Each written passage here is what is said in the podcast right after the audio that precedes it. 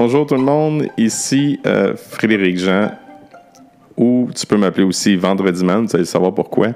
Et euh, bienvenue dans le merveilleux monde du cancre devenu pédagogue. Euh, je suis enseignant depuis mon dos maintenant 17 ans. et mon travail d'enseignant m'a permis d'évoluer énormément sur ce que je suis aujourd'hui, puis ce que je deviens et ce que je vais probablement devenir plus tard. Euh, j'ai, euh, je travaille à la commission, maintenant on appelle ça le centre de service des Bois-Francs. Euh, j'habite à Victoriaville et j'ai deux enfants et une femme extraordinaire. je suis un gars passionné par la nouveauté. En plus d'être enseignant, je suis aussi euh, conférencier. Puis euh, je suis aussi animateur de, de party. J'ai une entreprise qui s'appelle FDS Événements depuis 7 ans et 6 euh, ans. Et on a on profite, je profite de ce moment de, de lockdown, si on veut, parce que avec ce qu'on vit maintenant avec la COVID, mettons que toutes mes parties de mariage et de bureau sont, ont comme tombé à zéro. Alors, euh, je suis dans. Euh, fait que c'est moi l'ennui, je ne connais pas ça. Alors, euh, j'ai décidé de, m'investir dans un nouveau podcast qui s'appelle le Canc, la mise à jour du Canc pédagogue. Et je, suis vraiment, je suis vraiment nerveux parce que là, je vais vous dire honnêtement, c'est la toute première fois que je fais ça. Euh, j'ai pas euh, la prétention d'être un, podcast expérimenté, loin de là. Je suis dans mes débuts. Euh, donc, si soyez indulgents, s'il vous plaît. je parle en toute vulnérabilité. Je me sens hyper, mais hyper vulnérable, puis je suis hyper, hyper nerveux. Ça, c'est drôle hein, pour un enseignant qui est habitué de parler devant des élèves tout le temps, puis un animateur qui est habitué de parler devant des foules. Mais ce podcast-là va vraiment, vraiment, vraiment chercher ma vulnérabilité. c'est quelque chose que j'ai pas. Euh, euh, j'ai l'occasion de faire depuis un certain nombre d'années, mais là, de le vivre comme ça, puis de savoir ce que, ce que je fais, ça va être imparfait, puis d'y aller avec, avec laisser aller, ben, euh, j'étais encore en apprentissage là-dessus. Il faut que je vous dise bien honnêtement. ça fait. Hum, si on vient à nos moutons, pourquoi j'ai décidé de faire ce travail-là, de, faire des podcasts? C'est parce que je pense que ça répond à un besoin. Euh, dans le fond, ce que je vais parler, ce que j'ai envie de faire quand je vais être plus habitué, c'est de prendre d'autres personnes qui travaillent dans le milieu de l'éducation, puis de partager cette passion-là qu'on a d'enseigner, d'éduquer. Puis je parle pas juste des enseignants, je parle aussi des éducateurs en service de garde, je parle aussi des psychoéducateurs, des psychologues, mais j'aimerais aussi beaucoup des directions d'école et peut-être même plus euh, pour partager, pour faire comprendre la réalité d'un enseignant euh, à monsieur madame tout le monde, oui, mais en même temps aux étudiants en enseignement à l'université et aussi démocratiser un peu ce que c'est le travail d'un enseignant, vu par, et aussi du monde de l'éducation, vu par quelqu'un qui plongé là-dedans depuis maintenant 17 ans. Euh, j'ai pas la prétention de changer quoi que ce soit dans, dans le milieu de l'enseignement. Au contraire, ben, moi, la prétention, je veux dire, j'aimerais le faire, mais je, euh, je me prends pas pour un autre. Là, je sais de quoi je parle. Puis si j'ai des limites, euh, j'irai pas dire n'importe quoi. Au contraire, c'est que je vais, je vais m'associer avec des personnes qui, qui connaissent probablement quelque chose de plus que moi dans certaines ben, dans certains, peut-être choses, préceptes ou euh, peut-être aussi dans certaines manières de voir ou, des, ou des choses que j'ai pas visitées dans le merveilleux monde de, de, l'enseignement dans le but de me faire grandir parce que je vous dis, a priori, ben, c'est pour moi que je fais ça. Euh, j'ai commencé cette aventure-là de parler aux gens au début de la COVID au printemps, lorsqu'un de mes amis, mes amis et, euh, euh, Marco Baron, qui fait des conférences, a décidé de partir un projet qui s'appelle 30 jours, 30 défis, 30 coachs. Et ce projet-là euh, m'a permis, dans le fond, d'expérimenter ça, puis d'aller d'expérimenter la vulnérabilité chez moi. oui, je suis une personne vulnérable, mais peut-être pas dans toutes les sphères de ma vie. Et euh, l'expérience était hyper bénéfique. Euh, je me levais le matin, puis j'allais prendre une marche, puis je parlais au monde via Facebook Live. Puis j'ai encore des personnes qui m'en parlent de ça, puis qui trouvaient ça spécial, trouvaient ça super intéressant, puis ils se demandaient Tabarouette, t'as donc bien des choses à dire. Puis oui, j'en ai, des choses à dire. Je suis un, un passionné de l'humain, puis je suis passionné aussi par comprendre l'humain, puis en même temps par me comprendre aussi, bien évidemment. Puis aussi, je suis passionné à l'idée d'être une meilleure personne, puis d'avoir une vie harmonieuse, dans le fond. Euh, avant, j'allais chercher le mot équilibré, mais là, je me suis fait faire une mise à jour par un de mes amis qui m'a dit que l'équilibre, c'est, ça ne devrait pas être utilisé, on devrait plutôt utiliser le terme harmonie. je trouve ça intéressant parce que l'équilibre euh, n'existe à peu près pas, je crois. Donc, euh, c'est ça. Euh, pourquoi je m'en vais là-dedans? Pourquoi je veux parler, dans le fond, de mon travail d'enseignant? Où est-ce que je m'en vais avec ça? je veux vous parler de ma vie, dans le fond. Puis, je veux vous faire, je veux vous faire réaliser des choses. Puis, je veux vous faire réaliser aussi que c'est normal de faire des erreurs. Euh, c'est normal de, que l'échec est tout à fait normal parce que, à mon avis, l'échec, c'est un pas de plus vers la réussite. Et là, je suis en train d'expérimenter quelque chose euh, de nouveau en faisant un podcast. Puis je peux vous dire que là, je suis dans la nouveauté. Je suis présentement dans mon sous-sol. Euh, puis on entend des fois les bruits de, la laveuse à linge. fait que si vous entendez ça, euh, je m'en excuse. Euh, si ça vous, euh, ça vous tente, j'essaierai de trouver avec, avec des moyens du bord de, rendre un peu plus le son un, peu, un peu mieux. Mais je suis dans mes débuts. Fait que je suis l'exemple en ce moment que je suis en train d'apprendre. Puis si je me trompe, si je me plante, ben c'est pas grave. L'important, c'est pas l'échec, c'est l'apprentissage qui vient avec. C'est ça que je dis avec, mes élèves depuis un certain temps. Euh, je suis un gars passionné. Je suis un papa de deux enfants. Je comprends la vie de papa et de, de parents euh, face à l'éducation. J'ai, euh, bien sûr, j'ai, j'ai mes colères des fois, j'ai mes questionnements, puis je suis une personne tout à fait humaine, puis ce que je, vous je vais vous annoncer là, j'ai rien, mais absolument rien inventé. C'est toutes des choses que j'ai apprises, mais étant donné que je suis un pédagogue, je suis un enseignant, les choses que j'ai apprises, ben, je suis capable de vous le donner en retour. Que c'est vraiment ça l'idée derrière. C'est je vais vous faire visiter des choses que j'ai apprises, puis je vais vous les, je vais les mâcher, je vais les, euh, puis je vais vous les dire à ma manière. Et, en toute modestie en passant. Puis si ça vous parle, puis si, ça fait votre affaire, ben tant mieux, parce que moi, l'exercice que j'ai fait avec Marco Baron du 30 jours, 30 défis de tant coach, qui est comme le précepte de ce que je suis en train de faire présentement, ben ça m'a apporté beaucoup. Fait que c'est la raison pourquoi que je continue à, aller de l'avant. Oui, j'étais un cancre. Euh, mon passé euh, d'élève était un passé, on va vous dire honnêtement, extrêmement douloureux. Euh, j'ai. Euh, euh, on m'a dit que j'avais pas. que j'étais tout le temps dans la lune, que. On appelait ça lunatique, puis j'avais pas. j'étais pas tellement intéressé à, l'école. On m'a dit aussi que j'avais j'étais pas en forme, qu'on m'a dit que j'étais gros, on m'a dit que, que j'avais pas de tonus, on m'a dit que j'étais nonchalant. On m'a dit que j'étais paresseux. On m'a dit que. On m'a dit plein de choses. J'ai vécu beaucoup, beaucoup d'intimidation dans mon parcours scolaire et été un cancre euh, jusqu'à l'université. Même à l'université, j'avais, je me des souvenirs de profs qui disaient que euh, ma place n'était pas euh, dans la faculté d'enseignement, que je devais plutôt me recycler ailleurs. Et moi, j'avais cette petite voix-là qui me disait que non, euh, par mes stages, dans le fond, qui me disait que non, j'étais tout à fait à ma place, puis que j'avais quelque chose à donner. Puis j'ai appris plus tard que le fait de bûcher, comme j'ai bûché tout le parcours de mon primaire, mais ça s'appelle la résilience. Euh, puis il y a une personne super importante dans ma vie qui me fait voir de l'espoir, puis elle s'appelle Lise Tessier, que je salue d'ailleurs. Et Lise, a été parmi une des premières enseignantes qui me montrait de la compassion, qui me montrait de l'amour.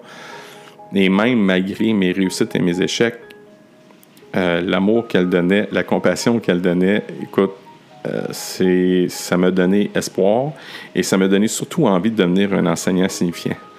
Euh, puis je me rappelle, étant jeune, j'ai aidé beaucoup mon frère avec les mathématiques puis le français, puis je me sentais donc bien valorisé à aider. Et je me suis rendu compte que oui, malgré toutes les difficultés que j'ai eues, les échecs que j'ai eus dans mon parcours scolaire, que ma job d'enseignant avait tout à fait sa place. Là, j'entends l'eau qui coule de. j'entends l'eau qui coule de ma laveuse. C'est pas grave, on va y aller comme ça. Et euh, c'est ça. J'ai cheminé dans ce parcours-là qu'on me disait que j'étais cancre, que j'avais pas ma place, et je suis aujourd'hui enseignant. J'ai des, euh, souvenirs un peu douloureux. Euh, je m'explique. Et je vais, vous, allez comprendre où est-ce que je m'en vais avec ça. Puis je, visite cette vulnérabilité-là dans, le but de, faire comprendre des choses. Étant donné que j'étais rond, j'avais pas tellement de tenus, puis j'étais pas en forme, à chaque, à chaque euh, automne, on avait le participation. Puis c'était, c'était des exercices de, mise en forme euh, puis par la course, par la gymnastique, puis par des exercices variés. Puis euh, je vais vous dire, bien honnêtement, euh, j'étais pas le meilleur, j'étais parmi les pires. J'avais des, exercices à faire, puis il fallait que je sois bon en partant, parce que j'étais. Ça, c'est dans ma mémoire de, jeune. J'étais tout de suite en, évaluation, on m'évaluait tout le temps. Fait que on voyait pas J'avais pas le sentiment qu'on voyait le progrès j'avais plutôt le sentiment qu'on donnait un regard vif sur ce que je faisais au moment où je faisais le travail. Et eu cette impression de ne pas avoir de chance. Puis lorsque je voyais, dans le fond, mes élèves, les élèves de ma classe partir avec des écussons, des écussons, euh, des médailles, or, argent et bronze, puis moi, je terminais avec un, calendrier pour euh, à dire que je n'étais pas en forme, que je me mette en forme, ben c'est rien pour aider quelqu'un. Puis c'était rien pour me rendre heureux non plus dans le milieu de l'éducation, mais je suis chanceux d'avoir tombé sur Lise en quatrième année, puis qui m'a fait voir qu'il y avait espoir. Qui m'a fait comprendre aussi que c'était quoi la résilience, que je n'avais pas arrêté, que je devais continuer mes rêves, puis que je devais continuer à être ce que je suis présentement, c'est-à-dire enseignant. Puis, euh, euh, hmm, c'est tout mon parcours, j'ai eu des échecs, puis je me suis relevé, puis j'ai eu un genou à terre, puis je me suis relevé, puis je regarde aujourd'hui que la COVID, avec ma compagnie d'animation, qu'on est parti avec, on avait l'année 2020 absolument extraordinaire euh, avec les mariages, puis je suis tombé avec euh, la totalité de mes clients qui ont, qui ont annulé. Euh, je suis tombé un genou par terre et je me suis relevé. Puis quand on a besoin d'aide, puis on demande l'aide, on en a. Puis j'ai été chanceux. J'ai eu l'aide, dans le fond, de mon ami Lise Setlacou, qui est une coach. Et euh, euh, puis on a fait un travail ensemble, puis on a continué le travail avec, euh, avec Julie Courtois, que je salue d'ailleurs. Puis on a, on a bâti ensemble, on a collaboré un projet qui s'appelle l'Agenda, qui est l'agenda des priorités AS pour attitude à succès. Ce travail-là, dans le fond, l'agenda, c'est pour pas plancher vraiment, faire uniquement une pub. Ça m'a permis de, réaliser un paquet de choses. Puis pour euh, les personnes qui en achètent au coût de 40 ils ont accès en plus à 48 web ateliers, des ateliers web pour te faire réfléchir et qui m'ont fait réfléchir aussi. Euh, qui va être disponible en janvier, les web ateliers. Et l'agenda était déjà en vente. Euh, je mettrai le lien là, pour ça le procurer. C'est un outil indispensable qui m'a aidé énormément, dans le fond, dans, dans, à cheminer dans la COVID, ce qu'on vit présentement. Euh, bon, si on venait à nos moutons du travail d'enseignant, euh, j'ai été dans les forces canadiennes, j'ai été dans la marine, j'étais manœuvrier au, sein des forces. Et, ça, ça m'a vraiment appris à développer une confiance en moi et aussi de me développer une structure de travail que j'ai mis à profit dans le fond dans mon parcours universitaire et, aussi de mon fin de ma fin de cégep.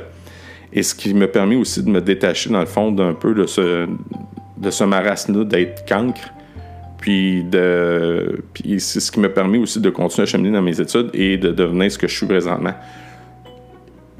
C'est extraordinaire. Euh, c'est une vérité pour moi, dans le fond. Et maintenant, euh, lorsque j'ai commencé à travailler dans le merveilleux monde de l'enseignement, euh, à ma deuxième année à Develueville, j'ai eu la pire claque au visage en partant dans mes débuts d'enseignement. Et j'ai subi de l'intimidation. J'ai, encore une fois, je j'avais de la misère avec des élèves. Il y avait des élèves qui étaient pas fins avec moi et moi, je pense que je leur rendais l'appareil en même temps parce que j'étais en réaction. Et je me suis mis à réfléchir un peu sur ma pratique et me poser la question qu'est-ce que je faisais de vraiment pas correct? Parce que pourtant, j'y allais avec une structure que j'avais apprise avec les forces canadiennes qui m'ont montré parce que j'ai donné des cours aussi avec les forces canadiennes avec des avec mes subordonnés puis, euh, je me suis rendu compte que ma pratique avec les forces n'était vraiment pas optimale. Je fais partie des personnes qui ont, si j'avais continué, puis pas demandé d'aide, j'aurais probablement fait partie des 20% qui ont, qui ont lâché l'enseignement, croyant que c'était pas fait pour eux autres. Euh, je croyais que mes élèves, c'était une gang d'indisciplinés. Je croyais qu'il n'y avait pas... Euh, il avait pas j'avais pas ma place. Euh, je, croyais que j'avais plus ma place en éducation à cause que les élèves étaient indisciplinés, qui étaient impertinents, qui étaient, qui défiaient l'autorité, qui étaient, euh, qui, s'amusaient juste à faire suivre le prof. Et je me suis rendu compte par mon ami Jean-Pierre, qui est un enseignant qui est aujourd'hui à la retraite, que je, euh, je, salue d'ailleurs, Jean-Pierre Lemay, qui m'a fait comprendre que c'était pas l'élève le problème. Le problème, c'était moi. J'étais la personne qui, qui travaillait, dans le fond, à un climat de classe difficile. Écoute, le climat, le climat de classe était tellement difficile que je recevais même des demandes de profs, de, pas de profs, excusez, de parents qui me suppliaient d'arrêter d'enseigner. Euh, j'ai même un parent qui m'a dit que j'avais une discipline qui était abusive envers l'enfant. Et je vais vous dire, honnêtement, euh, par ma manière de travailler, parce que j'ai cherché mon côté militaire, peut-être qu'il n'était pas tout à fait dans le champ. Et euh, il m'a fait voir, mon ami Jean-Pierre, dans le fond, une nouvelle pratique. J'étais sur le point de lâcher, parce que mon passage à Devaluville, euh, j'ai dû faire un burn-out. Je me couchais à 8 heures le soir, puis euh, pendant l'été, puis je me réveillais à 10 heures le même matin, puis j'étais encore fatigué. J'étais fatigué pendant quelques semaines. Et lorsque j'ai travaillé avec Jean-Pierre, il m'a fait voir une nouvelle philosophie qui s'appelle la fiche philosophie. Écoutez, là, ça, la fiche philosophie, ça date depuis un certain, nombre d'années, euh, peut-être 30 ans même. Euh, puis, ça m'a fait voir une nouvelle manière de voir les choses. Quand j'ai commencé, j'ai fait ma dernière année, j'ai dit à l'univers, là, là ça passe ou ça casse cette année. Fait que je peux-tu trouver une voie pour laquelle je sois heureux? Parce que présentement, dans ma job de prof, je suis pas heureux. Puis je savais toujours vraiment pas quoi faire d'autre à l'époque. Et c'est la fiche philosophie qui est arrivée dans le fond. Puis Jean-Pierre m'a montré que je devais choisir mon attitude. C'est-à-dire, peu importe ce qui arrive, que je devais la choisir, puis je devais la garder. Puis j'avais choisi de peu importe ce qui arrive, que je n'allais pas me fâcher. Oh, quand tu es une personne émotive, je vais vous dire, ben honnêtement, euh, c'est vraiment pas facile. Mais pour aider, dans le fond, à travailler ton choix d'attitude, il y a une chose, il y a trois préceptes, dans le fond, qui viennent agrémenter. C'est qu'est-ce que tu peux faire pour éliminer la journée d'une personne, qu'est-ce que tu peux faire pour être présent? Et surtout, qu'est-ce que tu peux faire pour jouer? Parce que tu passes 80% de ton temps au travail. Est-ce que tu peux avoir du fun, s'il te plaît? ça, ça m'a parlé beaucoup. Fait qu'on était dans le comité de travail, puis on choisissait une de ces trois préceptes-là, ces trois catégories-là, puis on trouvait des idées. Puis à la fin, on avait une plénière, puis en lien avec le choix de notre attitude, il fallait choisir un défi parmi les trois préceptes et les appliquer le lendemain en classe. Puis j'ai décidé pour éliminer la journée d'une personne que de choisir un élève euh, sans aucune raison qui va venir s'asseoir à la chaise du prof pendant toute la journée. J'ai choisi aussi, parce que de toute façon, j'enseignais et j'enseigne encore debout. Et c'était inutile vraiment d'avoir ma chaise là, à, porter tout le temps.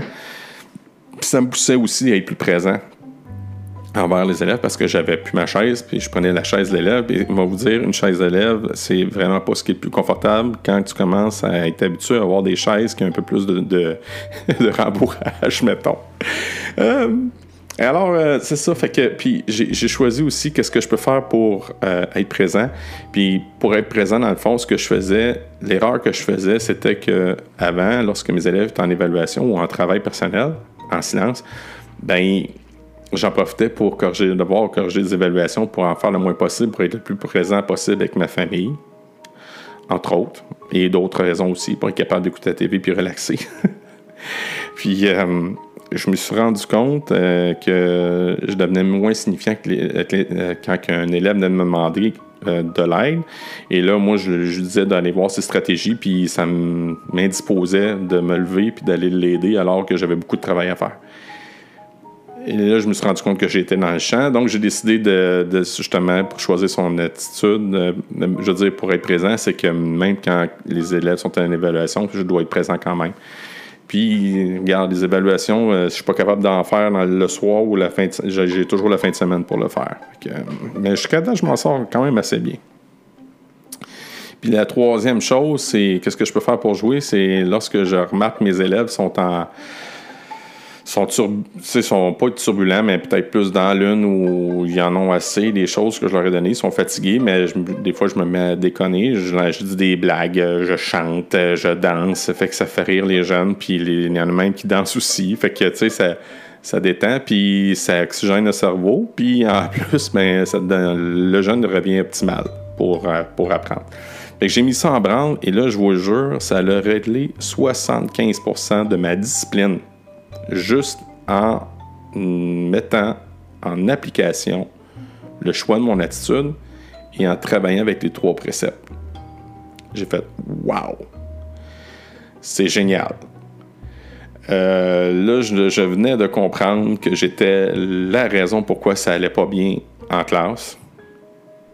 J'ai juste changé, dans le fond, le négatif en positif et ça a eu un impact instantané, signifiant est génial. J'ai mis ça en branle jusqu'à encore aujourd'hui. Je, travaille encore avec la philosophie fiche, mais dans le désir de recherche de vérité et d'aller plus loin, euh, puis aussi dans l'idée de travailler puis, sur soi-même puis être plus harmonieux, ben j'ai décidé de continuer à travailler sur moi. J'avais toujours ce problème-là quand même avec certains élèves. Ça allait bien généralement, mais les élèves cancres j'avais beaucoup de misère, alors que moi aussi, j'étais cancre. Je devais être la personne qui était capable de comprendre ce que l'élève vivait parce que je l'ai vécu aussi, mais j'étais indisposé à le faire. J'étais pas capable de le faire pour la simple et bonne raison que je revenais dans mon passé. Donc, je voyais l'élève et je me voyais à l'époque où on me disait que j'étais un cancre. Et j'ai trouvé ça hyper hyper difficile de gérer ça avec les, de gérer les, élèves cancres. Et euh, dans le but d'être plus performant, mais euh, j'ai demandé, j'étais allé chercher de l'aide. Euh, j'étais allé même jusqu'à aller chercher l'avis d'un thérapeute pour m'aider. Il n'y avait pas juste ça, j'avais d'autres problèmes aussi. Puis j'ai décidé d'aller voir un thérapeute pour m'aider. Et ça m'a aidé énormément. Euh, ça m'a aidé énormément à comprendre, euh, de faire la paix avec mon passé, de me comprendre, d'évoluer et le fait d'être en paix avec ça euh, devant un élève qui, était, qui ressemblait à moi, dans le fond, qui était étiqueté comme un Kant, ben, étant donné que j'étais en paix avec ça, mais je suis capable de l'accompagner. Puis comment j'ai réussi à le faire, c'est en, faisant un peu comme Lise qui m'a fait quand j'étais en quatrième année, de mettre beaucoup de compassion, d'être très compatissant, puis mettre beaucoup d'amour. Puis je vous dis, là, euh, pour un gars qui sort des forces canadiennes, parler de, euh, de compassion puis parler d'amour, ça ça marche pas. Euh, ça marchait pas. Ça marche aujourd'hui, je vois, là, mais à l'époque, si tu m'avais dit ça, il y a 15 ans, je, je me serais traité d'imbécile. Parce que pour un côté militaire, de ce que j'ai appris, du côté militaire, de ce que j'ai accepté d'apprendre, c'était qu'un homme ou un militaire, c'est un mur, euh, puis ça laisse pas passer ses émotions. Puis, parce que sinon, ça se fait, c'est considéré comme étant faible, alors que ce que j'ai visité maintenant avec la vulnérabilité, waouh, on est à un autre niveau. Vraiment un autre niveau. Fait que je ne suis plus la personne que j'étais. Euh, je suis, par la compassion puis par l'amour que j'ai envers mes élèves, je suis devenu hyper signifiant. Et puis ça ne m'empêche pas d'avoir à gérer des conflits avec mes élèves. Ça ne m'empêche pas de vivre certaines émotions avec certaines situations. Mais le fait d'être en paix avec ça, d'être en paix avec mon passé, ça me permet d'être de, un meilleur accompagnant. Ben, accompagnateur plutôt, et aussi d'y aller, d'être bienveillant. Parce que vous savez, c'est quoi la bienveillance? On ne vous apprend rien. En tout cas, si vous ne savez pas c'est quoi, je vous l'explique. La bienveillance, dans le fond, c'est d'être en paix avec soi-même en enseignement, d'être en paix avec soi-même. Puis parce que tu es en paix avec soi-même, tu es capable d'aider l'autre. Parce que quand tu es tourmenté, tu n'es pas capable d'aider l'autre, c'est absolument impossible.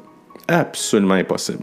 Parce que, es, parce que tu fais référence à tes émotions, puis ce que tu lances comme émotion, peut-être que l'élève n'est pas capable de l'assimiler parce qu'il vit aussi dans l'émotion.